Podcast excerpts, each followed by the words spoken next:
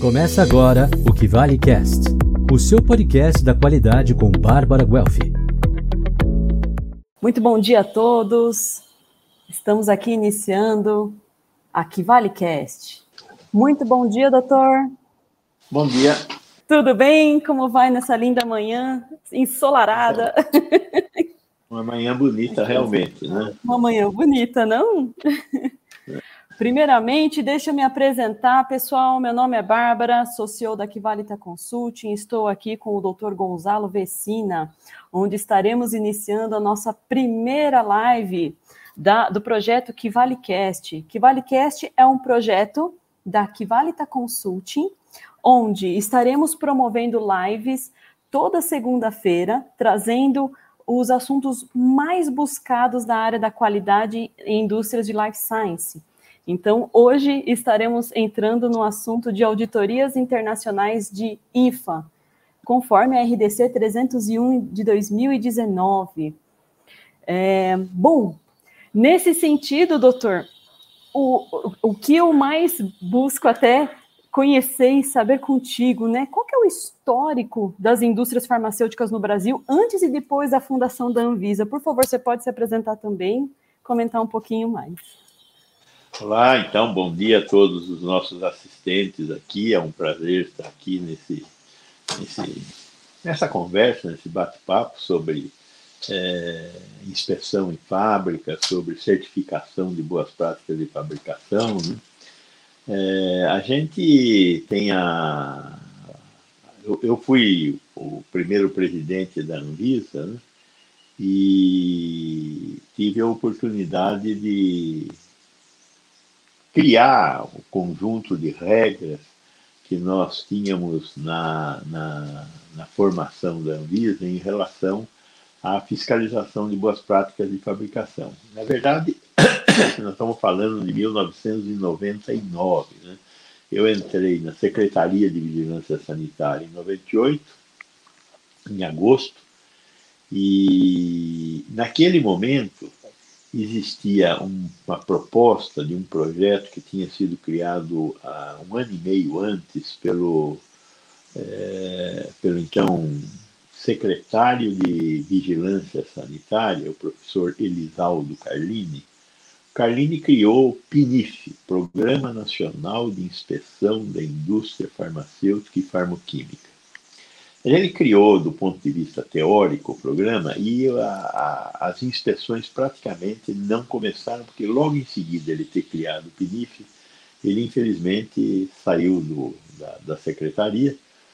E, e, aí a secretaria passou por uma série de crises por causa de falsificação de medicamentos, teve um, um problema bastante difícil naquele 97, 98, né?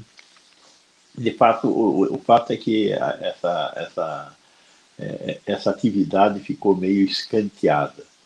Somente em 99 é que nós, no segundo semestre, retomamos a inspeção é, de fábrica e bem lentamente, porque na verdade a, a Secretaria de Vigilância Sanitária não tinha muita infraestrutura. Foi a partir da criação da Anvisa a Anvisa foi criada com uma lei, em, uma lei que foi votada no Congresso em 99, e a Anvisa se instala realmente em é, abril, 27 de abril de 99. Ela ganha uma, uma composição através de um conjunto de atos legais é, e, começa a funcionar. E aí a gente começa a contratar pessoas, não, praticamente tínhamos muito pouca gente trabalhando na, na, na, na então Secretaria, agora Anvisa, né, Agência Nacional de Vigilância Sanitária. E uma das áreas que nós demos muita prioridade foi justamente a inspeção de fábrica, porque sem inspeção de fábrica, sem verificar as boas práticas de fabricação, não, é impossível você garantir que os medicamentos sejam bem realizados, né, bem produzidos. Uma coisa é o que você diz que faz no papel, a outra coisa é o que você executa numa indústria. E aí a inspeção de boas práticas de fabricação se impõe, né? tanto a autoinspeção, acho que é fundamental que todo, toda a indústria tenha alguns instrumentos de autoverificação, quanto a auditoria externa. Essa auditoria externa pode ser uma auditoria externa contratada pela empresa para que ela possa também ter um feedback para ela, né? E pode ser através da fiscalização. É lógico que através da fiscalização tem consequências é, mais duras, né? porque a fiscalização, quando vem, se verifica algo que não está conforme, dependendo do grau da não conformidade, existem diferentes tipos de sanções, né? recomendações até uma interdição de uma linha de produção. Então, é, tudo em, em busca de um melhor produto, tudo em busca de oferecer para o cliente da empresa, no caso, a vigilância sanitária não quer saber da relação cliente. Né? A vigilância sanitária não, não tem a ver com o código de defesa do consumidor. A vigilância sanitária é um pouquinho mais complicada, ela tem a ver com a saúde do cidadão. E a saúde do cidadão é um direito que está na nossa Constituição, na nossa lei maior. Então não tem como você é, tergiversar. Então é fundamental que existam boas práticas de fabricação, que elas sejam realmente cumpridas, né? E aí nós começamos em 99 a implantar o, o, o PNIF que foi bolado lá pelo Elisaldo Carlini. E nesse meio tempo, é, também as organizações multilaterais. Aqui, nessa área, temos duas organizações multilaterais muito importantes: né? a ICH, a International Conference for Harmonization, que é um clube das grandes indústrias com a participação das grandes agências de vigilância sanitária do mundo. Nossa, que fantástico! E aí eu fico imaginando, né, essa, esse histórico, essa. Perfeito, Sim, perfeito. É Bárbara. Deu, deu uma eu devo ter congelado, eu, eu, dei uma congelada, mas a, a, a, voz também parou de, de sair? Foi Sim. voz e som? Foi. Bom, então você fique aí, sempre que possível, corrija os problemas na internet, tá bom? É, tranquilo, então, não se preocupe. A, a, a e do, do outro lado temos o complexo formado pela Organização Mundial da Saúde, Organização Pan-Americana, aqui no caso da, das Américas, né? O, o, braço da OMS nas Américas é a Organização Pan-Americana da Saúde, a OPAS, né? E essas, é, é, essa organização ela também vem publicando normas para orientar os países, particularmente aqui então da América do Sul, orientar os países a seguirem as boas práticas de fabricação. E nós então começamos a colecionar essas normas.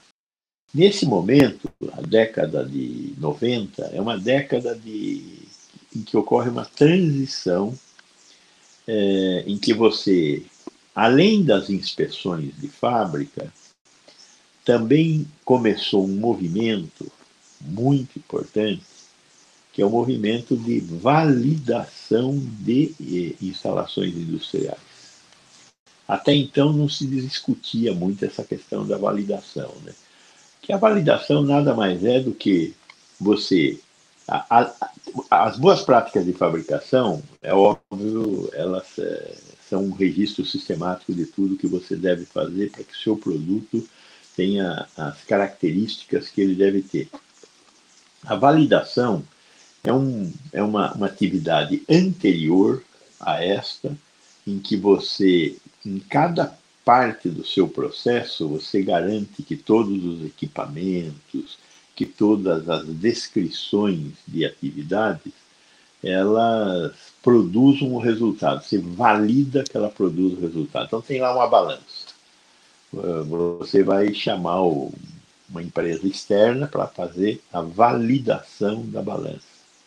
De tal forma que sempre que eu tenho que realizar uma pesagem, eu garanto que o equipamento de pesagem está validado. Tem o sistema de ar-condicionado, eu vou fazer a validação do sistema de ar-condicionado. Tem o sistema de água, eu vou validar o sistema de água para garantir a pureza daquela água em qualquer circunstância. Né? A temperatura, a ausência de micro-organismos.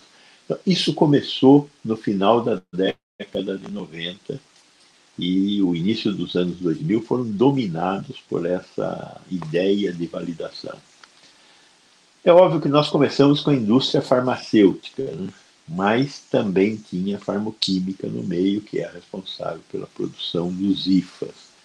É, a farmoquímica é muito mais complexa, porque o número de produtos possíveis de serem fabricados na farmoquímica é não vou dizer infinito, porque não, não é infinito, mas é, é, um número muito maior. Então, quando eu falo de medicamentos, nós estamos falando aí de, é, sem falar de apresentações, é óbvio, nós estamos falando de 1.500, 2.000 medicamentos diferentes. Agora, quando eu vou Sim. falar de, de farmoquímica, aí são centenas de milhares de produtos diferentes. Sim. Então é isso, Bárbara. Assim, em linhas bem gerais, o começo dessa, dessa peregrinação em busca de ter um produto Doutor. cada vez melhor para os nossos consumidores. Com certeza. E nesse histórico, eu fico pensando, os medicamentos genéricos, né? Como que eles entraram nesse processo? Os medicamentos genéricos não entraram. E acho que tivemos um probleminha de internet, pessoal. Só uns minutinhos. É... Oi, doutor. Oi. Deu uma, Deu uma queda. Voltamos. voltamos. E, Isso. Voltamos. Mas os genéricos é que promoveram essa, essa revolução na indústria brasileira. É, o Brasil, até é, foi mais ou menos, se não me engano, foi em 1994 que foi publicada uma portaria, portaria 793, que falava, falava pela primeira vez de genéricos. Nessa portaria, eu costumo brincar que é, ela, a 793 era como a viúva porcina que foi sem nunca ter sido. Você não lembra disso porque era uma novela da época, você era uma criança ainda, uma novela da, da viúva porcina. Mas a viúva porcina foi sem nunca ter sido, porque ela, nunca, ela não era viúva, mas se dizia viúva. Né? E a 793 era uma portaria muito importante. É, ela estabelecia três coisas, e as três coisas nunca aconteceram. Três coisas importantes Primeiro, ele estabelecia a possibilidade de, na farmácia, você comprar exatamente a quantidade de medicamentos que você precisava. Então, a ideia do fracionamento.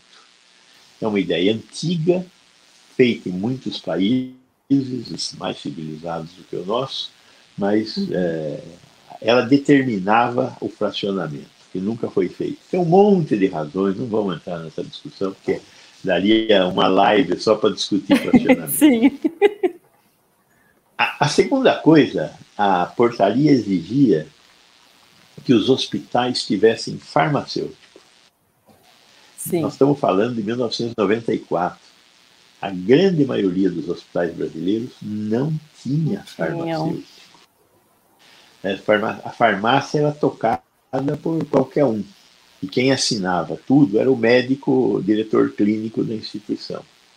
É, posteriormente, uma decisão judicial determinou que só hospitais com mais de 200 leitos deviam ter farmacêutico, o que é um desastre. Né? Mas, de qualquer forma, então, essa era a segunda coisa que não foi cumprida. E a primeira coisa é que o, a, a, a 793 dizia que o nome é, a denominação comum brasileira, dizer, que é o, o nome do, do, do, do medicamento, deveria é, ter uma caixa maior do que a marca. Então, você vai lá, é, sei lá, um produto que tem um nome comercial X, que é, a denominação comum brasileira dele deveria ser maior do que a marca.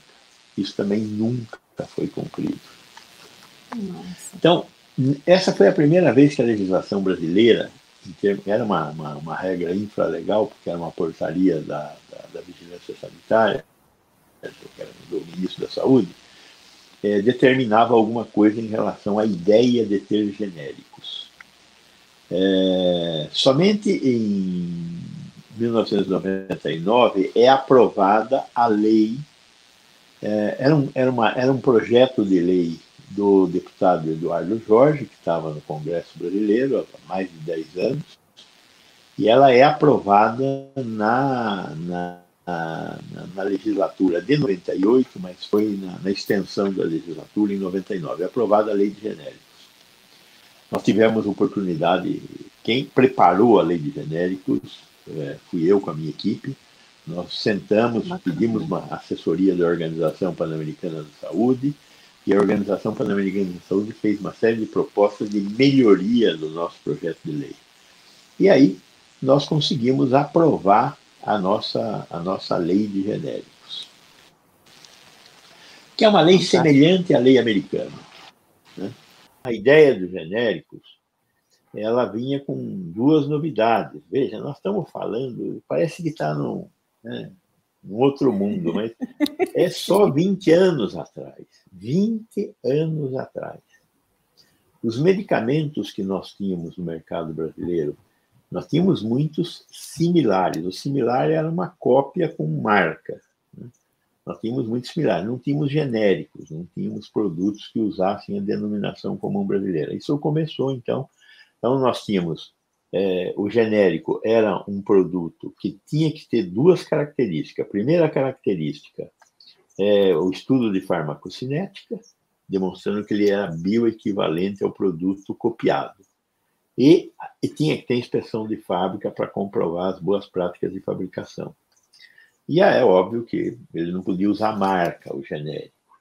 Então, nós começamos isso em 1999. O primeiro produto a ser, que foi registrado foi em janeiro de 2000. Eu não me lembro agora qual foi, mas foi um antiácido desses que naquele Locais, momento né?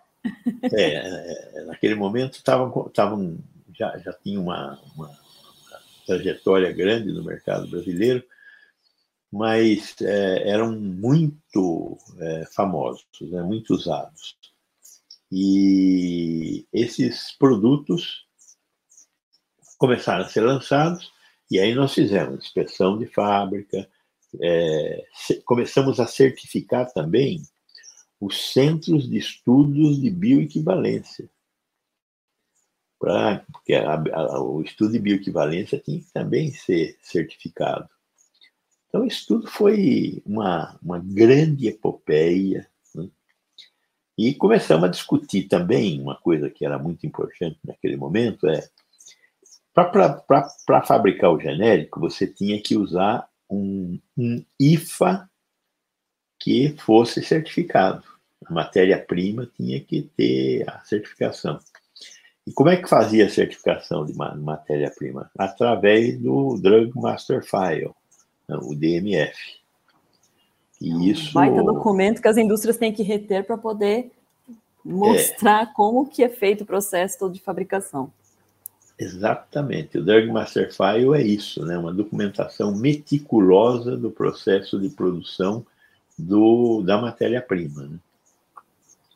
No início, a gente, a gente nós nunca criamos nada do zero. O que nós fazíamos era olhar na legislação americana. Os americanos, em 1984, foram pioneiros na criação de uma legislação, de uma legislação específica para genéricos. Né? Foi o mercado que mais cresceu de genéricos no mundo. Depois também os europeus. É, o problema dos europeus é que é, é, a Agência Europeia de Medicamentos ela deixou que cada país fizesse a sua legislação. Então era uma coxa de retalhos a questão da, do genérico na Europa. Mas era uma coxa de retalho ordenada. Né? A Inglaterra foi um campeão de genérico, né? hoje mesmo, mais de 60% dos medicamentos é, dispensados na Inglaterra são medicamentos genéricos. É óbvio que é um país que tem um diferencial muito grande, porque ele tem uma política de assistência farmacêutica, ou seja, o medicamento ele é distribuído pelo Estado na Inglaterra. Esse sempre foi um problema muito grave aqui no Brasil. Né? O Brasil é, tem um arremedo de política de assistência farmacêutica, que é o Aqui Tem Farmácia Popular do Brasil e a distribuição de medicamentos que se fazem nas unidades básicas de saúde. Né? Mas é, não é uma distribuição obrigatória. Né? Muitos pacientes ficam sem o medicamento. Então, é uma. uma, é uma nós estamos no, na evolução, né? no caminho. No Mas, de qualquer forma, no desenvolvimento. De qualquer forma, então, tinha que ter inspeção de fábrica e tinha que ter os estudos de farmacocinética. E aí o, o genérico foi lentamente decolando. Hoje, o genérico brasileiro já é responsável por quase 40% da, das vendas de medicamentos é, não originais. Né?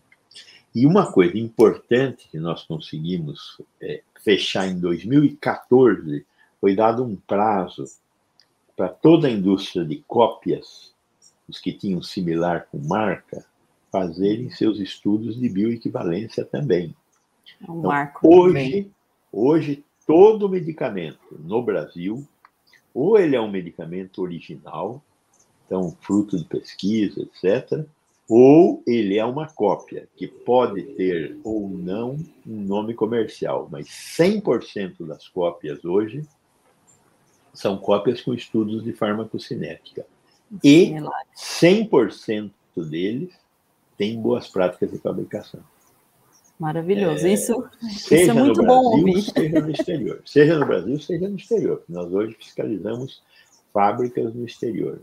Qualquer fábrica que é, é, exporte para o Brasil, seja o medicamento original, é, seja uma, uma, uma, cópia, nós importamos cópias também, é, tem que ter a, a fiscalização da, da Anvisa, né? Lógico que eu imagino que num futuro que eu espero não seja distante, que nós tenhamos acordos de equivalência. Exato. Então, é, o que é um acordo de equivalência? Você fiscaliza aí, eu fiscalizo aqui. Eu aceito a sua fiscalização aí, você aceita a minha fiscalização aqui. Mas, para isso, as, as, as agências de vigilância sanitária tem que evoluir bastante. Hoje tem 23 agências que são consideradas agências que têm um alto índice de respeitabilidade, ou seja, é, conseguem ter um processo adequado. Uhum. Uhum. Mas, é, por exemplo, a agência da indiana, né? nós tivemos aí recentemente esse problema com a Covaxin. A agência indiana Ainda tem mais de 3 mil indústrias farmacêuticas. Agora, 20 são boas indústrias, indústrias respeitadas e que produzem, inclusive entram no fluxo de produção de multinacionais. Né? Veja lá, o Instituto uhum, uhum. Serum, por exemplo, produz vacina para a AstraZeneca. Agora, quem é que, que dita as normas de boas práticas de fabricação do Instituto Serum não é a Agência de Vigilância Sanitária Indiana, é a AstraZeneca. Perfeito, perfeito. E ela dita as normas porque ela tem, ela pega produtos do Instituto Serum na Índia e leva para a Europa. Então, as normas são as normas europeias, né? Então, hoje, é, o FDA, a agência europeia, a agência japonesa, a Neozelândia, a Austrália, Japão, Canadá, é, Estados Unidos, é, eles compõem esse grupo mais ou menos seleto de 23 agências no mundo inteiro. A Anvisa é a única agência do terceiro mundo que faz parte desse, desse grupo seleto de agências. Que fantástico. E intrigante, né? Porque a gente agora olhando a própria RDC 301, que é de boas práticas de fabricação, exigindo essa auditoria presencial, principalmente nessas fábricas lá fora. Na sua opinião, doutor, você acredita que é justamente para a gente poder ter essa equivalência ou que a indústria farmacêutica busque saber se esses fabricantes eles atendem em compliance todas as regulamentações e as regras necessárias de qualidade? Olha, é, essa foi quando nós começamos a, essa essa jornada, né, é, da exigência, inclusive, de fiscalização em indústrias fora do Brasil. Por exemplo, você tem lá uma indústria nos Estados Unidos, Perfeito. que é fiscalizada pelo FDA. Eu faço questão de fiscalizar aquela indústria. Por quê? Veja bem, se ela está fiscalizada pelo FDA, eu não vou descobrir nada errado lá. Né? Mas tem duas questões. Uma questão é que às vezes você tem surpresas. Por exemplo, é, ali na, em Rotterdam, na Holanda, Rotterdam é um porto livre. É, é que nem uma zona franca igual Manaus aqui. Naquele espaço, não é Holanda, aquele espaço é um porto livre. Tinha uma indústria farmacêutica naquele espaço. Aquela, uma indústria farmacêutica que queria exportar para o Brasil. Quando nós fomos inspecionar a indústria em Rotterdam, foi de cair o queixo. Era um lixo a indústria. Por quê? Porque ela era uma indústria exclusivamente para exportação, ela não obedecia à legislação da comunidade europeia. Nossa. Era para vender remédio para pobre. Entendeu? Nossa. Nós, ela, a, a empresa não passou na inspeção. Então, essa é uma surpresa. A outra questão é a seguinte: eu, eu deixo de inspecionar a indústria americana porque ela foi inspecionada pelo FDA. Agora, a Lilly faz uma fábrica de antibióticos aqui no Brasil. A Lilly, qualquer empresa, faz uma fábrica aqui no Brasil. O FDA vem fiscalizar a fábrica. Ele não aceita que eu faça a fiscalização. Então, a ideia da equivalência foi uma das ideias que nos movimentaram a é, exigir e realizar a inspeção, seja em que país for. Porque é um mínimo de civilidade. Se eu aceito a sua, você tem que aceitar a minha. Então, essa foi uma das razões pelas quais nós criamos a inspeção e essa inspeção não é só na indústria farmacêutica, é também na indústria de devices, que é uhum. muito maior. Então, isso cria um incômodo, porque os países querem vender para nós. Uhum. Mas para vender para nós, eu tenho que fazer a inspeção lá. E para fazer a inspeção lá, tem um dinheiro e tem uma uhum. fila. Uhum. Né? Uma fila de, de, inspeções. Eu não tenho como fazer a inspeção toda uhum. é, no dia, no mesmo, no mesmo. Então, tudo isso cria um, um certo desgaste. E esse certo desgaste é que estimula as diferentes economias a criarem acordos de equivalência, que, na minha opinião, são coisas muito civilizatórias, que nós temos que buscar fazer. Perfeito. E de encontro até nisso, a Kivalita está criando um grupo cooperativo para auditorias internacionais para auxiliar é, na busca dessas auditorias, principalmente depois da publicação da RDC 301 2019. Mas aí vem aquele outra polêmica, a pandemia, a questão de poder fazer essas inspeções lá fora, como que isso é conduzido. O que, que você acha nesse sentido, doutor, a questão da auditoria remota? Quais são os benefícios e os desafios que você vê nesse sentido? Veja bem, eu acho que aí temos também que olhar através de dois prismas. Um Sim. prisma é o prisma do momento atual, quer dizer, é, proibição de viagens, é, uhum. é, países que para você entrar tem que ter quarentena. Então, é, essa é uma questão momentânea. Então, quando eu tenho uma situação momentânea, eu vou ter que ter soluções para o momento. Nada mais natural. Né? Então, enquanto é, nós tivermos essas limitações, ou estivermos trabalhando com países que impõem essa limitação, é, eu não vou poder fazer a inspeção. O que, que eu faço no lugar? Eu posso assumir a, a inspeção do órgão é, daquele país, por exemplo, Estados Unidos. Eu posso assumir momentaneamente, dada a emergência sanitária, que uma fábrica inspecionada nos Estados Unidos pelo FDA tem o meu aval. É uma situação excepcional. Eu tenho que... E momentânea. E momentânea. E momentânea né? a, a outra hipótese é a criação de novos instrumentos que poderão ser utilizados em determinadas circunstâncias, como é o caso da inspeção remota. É...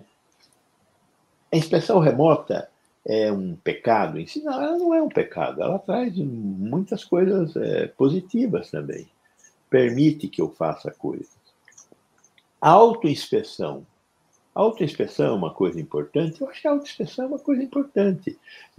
os atos declaratórios são importantes. eu declaro que essa é a minha assinatura. Precisa ter firma reconhecida? É, o Brasil tem essa história da firma reconhecida, né? esses imensos cartórios, onde o que se faz é desconfiar das pessoas. Então, eu acho que nós temos que criar uma sociedade onde a palavra das pessoas vale alguma coisa só. Só que qual é a, a, a contrapartida? É a impunidade. Se eu pegar você fazendo uma coisa que você disse que não ia fazer, eu tenho que fechar a fábrica. A gravidade é muito maior. Então, eu acho que essas duas questões nós temos que olhar. Primeiro, o momento. Segundo, a evolução. Nós temos que evoluir. Então, é, inspeção por terceira parte. Eu, por exemplo, eu sou um fã de inspeção por terceira parte. Dizer, você contrata uma empresa para fazer a inspeção. Eu certifico a empresa certificadora. Eu posso certificar a empresa só. E a empresa vai lá e faz a inspeção. Né? É óbvio que de vez em quando acontecem coisas como o que aconteceu aqui em Brumadinho. Né? O que, que aconteceu em Brumadinho? Quem que certificou que aquela represa funcionava bem? Uma empresa alemã chamada Tuve, que é uma empresa uhum. pesada nesse ramo da certificação. Uma empresa alemã famosa no mundo inteiro. Só que essa empresa alemã, famosa no mundo inteiro, não teve coragem de falar para a Vale do Rio Doce que aquela São Marcos, seja lá quem for, que aquela represa estava em risco. Ou foi convencido pela São Marco a não falar que a represa estava em risco, porque o custo financeiro de arrumar aquilo era muito grande e a probabilidade de acontecer o desastre era muito pequena. Morreram 270 pessoas. É, então, isso. a certificação de terceira parte é uma coisa que nós temos que acreditar? Temos. Agora, eu acho que a TUV tinha que ser fechada. Por quê? Porque nós confiamos na, na certificação de terceira parte. Né? Então, eu acho que o mundo está passando por uma transformação é, civilizatória.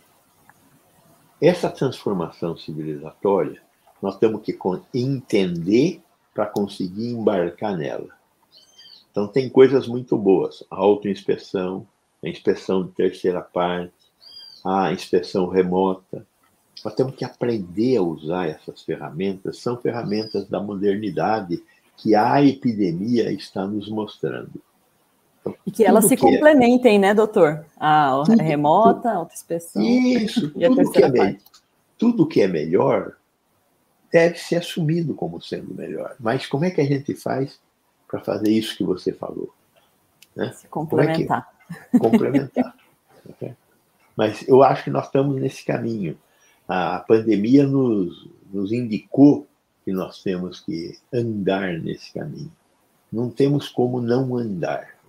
Então, Perfeito. Então, vamos trabalhar nesse sentido. para fazer com que isso aconteça. E pertinente realmente até o que você colocou no início da live, falando sobre as validações e qualificações de equipamento, que ah, o propósito principal dessas auditorias é evidenciar esses serviços e questões. É um trabalho forte também da qual a gente realiza, por isso a familiaridade aí quanto ao assunto, que validar um processo, validar um processo de limpeza, uma metodologia analítica, um sistema computadorizado não é fácil e necessita de N coisas para poder ser validado. Não é apenas ir lá e validar. Para você garantir essa validação, você tem que verificar se o seu processo já não está tendo alguns gaps, porque senão a validação vai ser reprovada.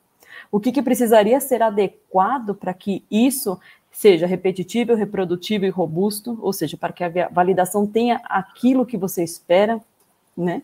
Então, a auditoria presencial, ela mostra e vê isso no, no, no tete a tete, né?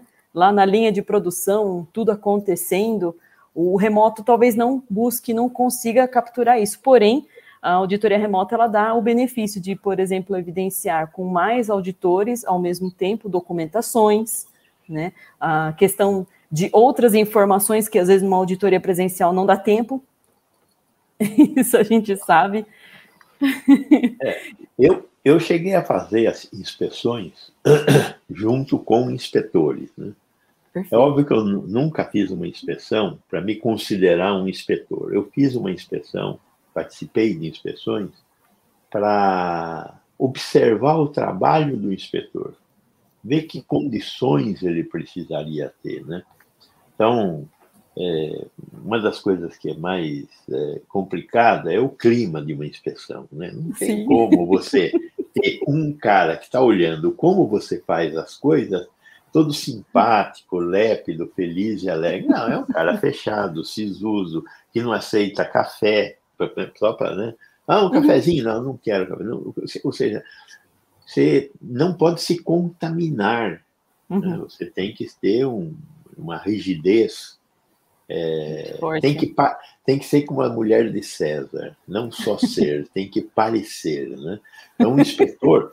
O inspetor é um cara que precisa de auxílio psiquiátrico, porque ele é, ele é um cara duro, ele, mas ele tem que ser um cara duro. Né?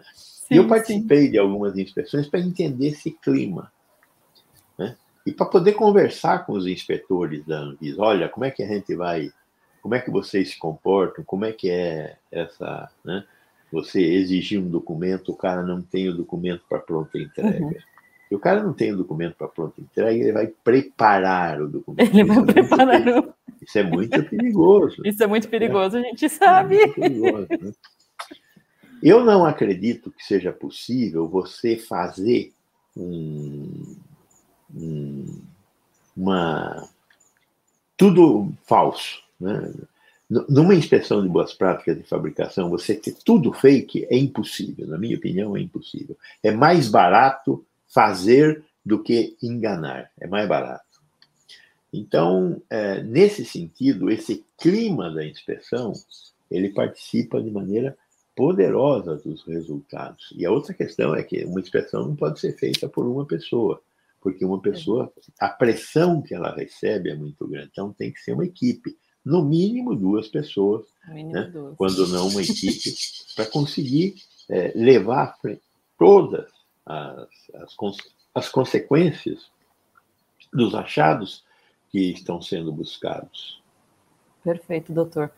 E isso, com certeza, eu concordo. Eu faço, eu realizo muitas auditorias, tanto nacionais quanto internacionais, e realmente eu sempre busco estar indo com alguém, porque a pressão é grande, como você mesmo colocou, e é mesmo.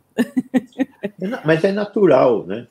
E o, o, o, de certa forma também, a pessoa que, a empresa que está passando pela inspeção, ela deve ter uma expectativa semelhante a essa, né? Então, tem a expectativa do seu cliente e tem a sua, a sua proposta. Né? Perfeito. E para a gente estar tá encerrando, que ah, esse bate-papo gostoso é muito bom. Está muito gostoso mesmo. Está muito, muito bom. Estou me lembrando de coisas que eu fiz com muita paixão. Fantástico. E para a gente então estar tá colocando aí um assunto final aí sobre a questão dos IFAs, uh, principalmente na época dos genéricos, que é o que me intriga muito.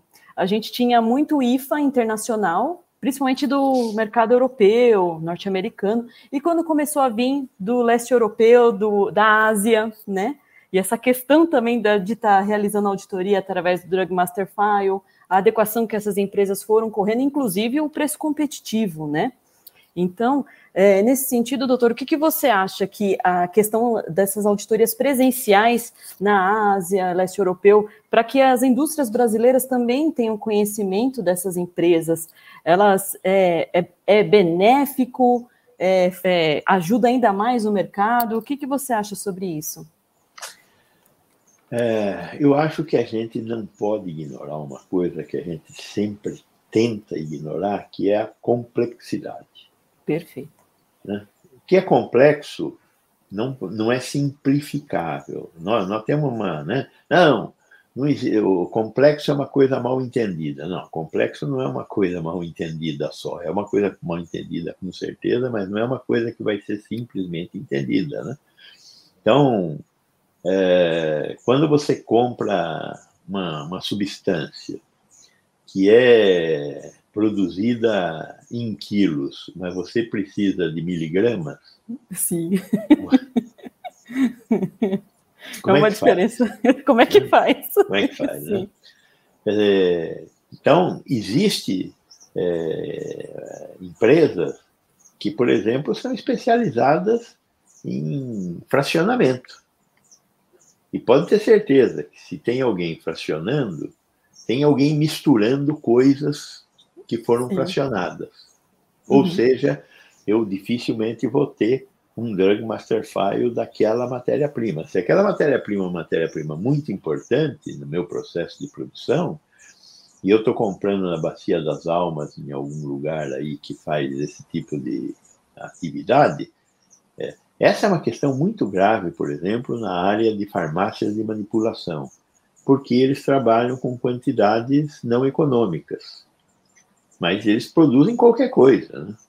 É, apesar de, de, a farmácia de manipulação ter um objetivo, ter um não sei o quê, não sei quanto, nós sabemos como é o mundo de fato. Né?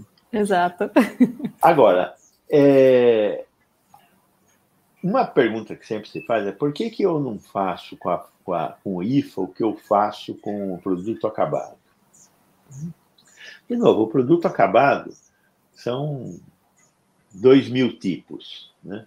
que podem ser copiados, e, então tem milhares, né? É, mas, a, a, a, diferentemente do, do, do, insumo farmacêutico, o insumo farmacêutico é óbvio que existe o insumo farmacêutico, que é o nuclear daquele produto, e existe os recipientes, o que eu vou utilizar é, para fazer o medicamento na sua forma final.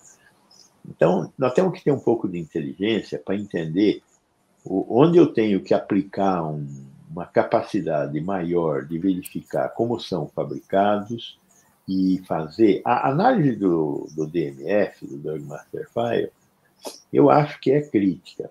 Né? É, e aí eu tenho que ter, como agência reguladora, a inteligência para verificar isso, por um lado. Por outro lado, o fabricante de um medicamento, quando vai buscar uma matéria-prima, ele tem que entender que quando ele for entregar o produto acabado, é, ele vai ter que fazer um controle de qualidade, vai ter que demonstrar a farmacocinética, no mínimo, do produto, se ele estiver falando de uma cópia. Sim. E, depend, e dependendo de como for a farmacocinética, o produto dele não vai ser aprovado. Então, é, eu acho que nessa questão, nós nunca, nenhum país do mundo, até onde eu sei, tem um, uma exigência como a que a gente tem da indústria farmacêutica por boas práticas de fabricação em relação à IFA. Né? Você tem para o produto acabado, mas você não tem em relação ao IFA. Dizer, o IFA tem que ser uma preocupação do fabricante do produto acabado uhum. a qualidade do IFA que você está comprando, principalmente nesse mundo que concentrou a parte suja da indústria na China e na Índia. Por que, que a parte suja da indústria está na China e na Índia? Porque a mão de obra é mais barata, porque o respeito ao meio ambiente é nenhum. Verdade. É, e, e, e, aí, além do que, esses países têm escala. Né? Dizer, a Índia, menos, mas na China, 1 bilhão e 400 milhões de consumidores. É, que o Estado acaba, de alguma forma, provendo acesso a medicamentos. A Índia tem 200 milhões de consumidores, o resto são párias. Né? A Índia é um país muito desigual. Então, é, mas o grosso do mundo hoje, da indústria química fina e é, dessa, dessa, dessa indústria mais suja, está é, tá aí nesses países. Né? Já foi a Itália. A Itália era um grande provedor na década de 60 de matéria-prima para a indústria farmacêutica. Era uma grande copiadora. Depois ela foi se retirando disso e foi indo para o filé mignon, onde existe bastante dinheiro mesmo, que são é, a, os produtos patenteáveis. Uhum. Mas isso foi sendo deslocado para a periferia, primeiro para a cortina de ferro e depois é, para esses países que hoje fazem parte desses ciclos globais de produção. Né? Hoje tem que olhar para isso como ciclos globais de produção e conseguir entender esses ciclos globais de produção, sem o que essa complexidade te derrotará. Agora, o que é importante é levar em conta de que se eu sou um, produto, sou um produtor é, de um produto acabado, eu tenho que velar pela qualidade da matéria-prima que entra no meu processo produtivo. E com isso eu tenho que entender como funciona o meu provedor de matéria-prima. Perfeito. Fantástico. Pessoal, estivemos aqui com o Dr. Gonzalo Vecina, fantástico, muita experiência para compartilhar conosco. A Kivalita está iniciando esse projeto, essa iniciativa de lives toda segunda-feira para a gente estar tá abordando os principais assuntos da área da qualidade na área de life science.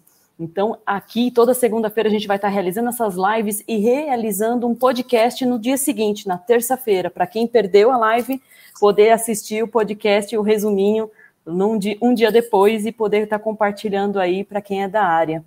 Pessoal, muito obrigada por todos os presentes. Doutor, muito obrigada fantástico. Eu espero que essa seja a primeira de muitas lives conosco. Muito obrigada pela contribuição, muita experiência para compartilhar. Muito obrigado, tuas ordens, e muito obrigado pelos assistentes que nos acompanharam. Maravilhoso. Obrigada, pessoal. Um grande abraço. Sucesso, Boa semana dia. a todos. Até. Tchau.